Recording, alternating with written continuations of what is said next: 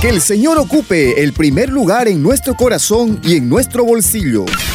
Sabiduría financiera. Sabiduría financiera.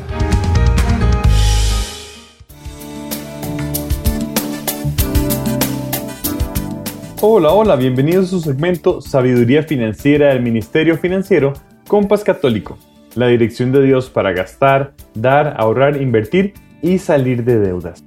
Vamos a estar hablando sobre los mitos y creencias sobre el dinero. Muy bien, pero vamos a empezar en este primer programa hablando un poco de qué es esto, qué es un mito qué es una creencia, cómo se define. Dicen que la definición de un mito es una persona o cosa a la que se le atribuyen cualidades o excelencias que realmente no tiene. Y la definición de creencia nos dice que es crédito completo que se presta a un hecho o noticia como seguros o ciertos. Vean qué interesante porque entonces vamos a ver que los mitos y creencias son ideas que nosotros tenemos en nuestra mente. Son cosas que hemos aprendido a lo largo del tiempo y que nos han llevado a pensar, ok, esto es de esta o de esta otra manera. Creemos firmemente en estas ideas y ahí es donde está el poder y ahí es donde nos empiezan a afectar, porque todas estas creencias que usted tenga sobre el dinero lo van a llevar a tomar decisiones en su día a día. Y muchas de estas decisiones, por más que quisiéramos pensar que son racionales, en realidad vienen desde nuestras creencias. Entonces tenemos que estar muy claros de que ellas están ahí y sobre todo tenemos que estar claros de cómo afectan esas creencias que yo tengo en mi día a día. Las creencias por sí solas yo no diría que son necesariamente malas, sin embargo, las creencias pueden estar ayudando o de alguna manera más bien alejándola a usted de lograr acercarse a sus sueños financieros, esas metas o este plan incluso que Dios tiene para usted en su vida financiera. Entonces, mucho cuidado, tenemos que empezar a pensar un poquito, a cuidar lo que estamos escuchando, lo que estamos pensando y tratar de analizar y poner atención a cuáles serán las creencias que de fondo nos están llevando a tomar ciertas decisiones. Y para el programa del día de hoy, queremos compartirle una de las más, más, más, más conocidas que dice que el dinero es malo. Muchas personas piensan realmente que el dinero es malo. Y entonces si yo quiero ser una persona buena, ¿qué se imaginan ustedes? ¿Será que yo puedo tener dinero?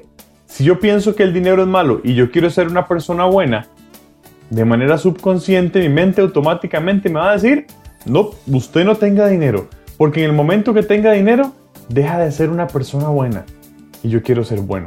Vean entonces cómo nos va afectando y tenemos que entender, hablando del tema del dinero específicamente, que el dinero es malo, la primera creencia que vamos a ver el día de hoy, tenemos que entender que el dinero al final de cuentas no es ni bueno ni es malo. El dinero es simplemente una herramienta y como tal la herramienta puede ser utilizada para bien o para mal. De repente en las manos de un carpintero experto, un martillo se convierte en una herramienta maravillosa para hacer mesas, bancos, sillas, cosas lindísimas que puede hacer. Mientras que en las manos de una persona inexperta termina siendo una herramienta con la que se maja los dedos. Muy bien, así que tenemos que tener cuidado de no confundir el tema. El dinero, de nuevo, así como el martillo, no es ni bueno ni malo. El dinero puede ser utilizado para muchas cosas muy positivas en su vida y para la gente que lo rodea, pero al mismo tiempo el dinero puede ser muy mal utilizado y a veces meternos en problemas en situaciones que no nos gustan. Entonces vamos a entender, incluso vean lo que pasa por acá. Vamos a ver una cita bíblica que mucha gente dice, ay, es que en la Biblia es la que dice que el dinero es malo. Vamos a leer Primera de Timoteo 6.10. Primera de Timoteo 6.10 nos dice así porque la raíz de todos los males es el afán de dinero. Y algunos por dejarse llevar de él, se extraviaron en la fe y se atormentaron con muchos dolores. Ven qué interesante porque toda la gente dice, ve, ahí está, ahí dice que la raíz de todos los males es el dinero. Y nos saltamos la palabra clave, la palabra clave aquí es afán. En algunas otras traducciones lo van a encontrar como el amor al dinero. Y es que el problema no es el dinero, el problema es cuando toda nuestra vida la ponemos al servicio del dinero y el dinero le quita el lugar que le corresponde a Dios. Toda mi vida está enfocada únicamente en conseguir dinero y entonces ahí es donde yo me extravío de la fe y me atormento con muchos dolores y cuando el dinero se puede convertir en algo malo. Así que mucho cuidado si usted pensaba que el dinero es malo, recuerde, simplemente una herramienta que usted la puede usar para bien Y la Biblia no dice que el dinero sea malo, dice que si nos enfocamos solo en nuestro corazón, nuestro amor, nuestro afán, todo está puesto en el dinero, vamos a estar dejando de lado al Señor y vamos a probablemente meternos ahí sí en problemas financieros.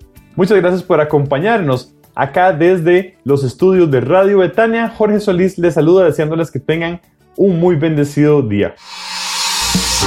Que el Señor ocupe el primer lugar en nuestro corazón y en nuestro bolsillo.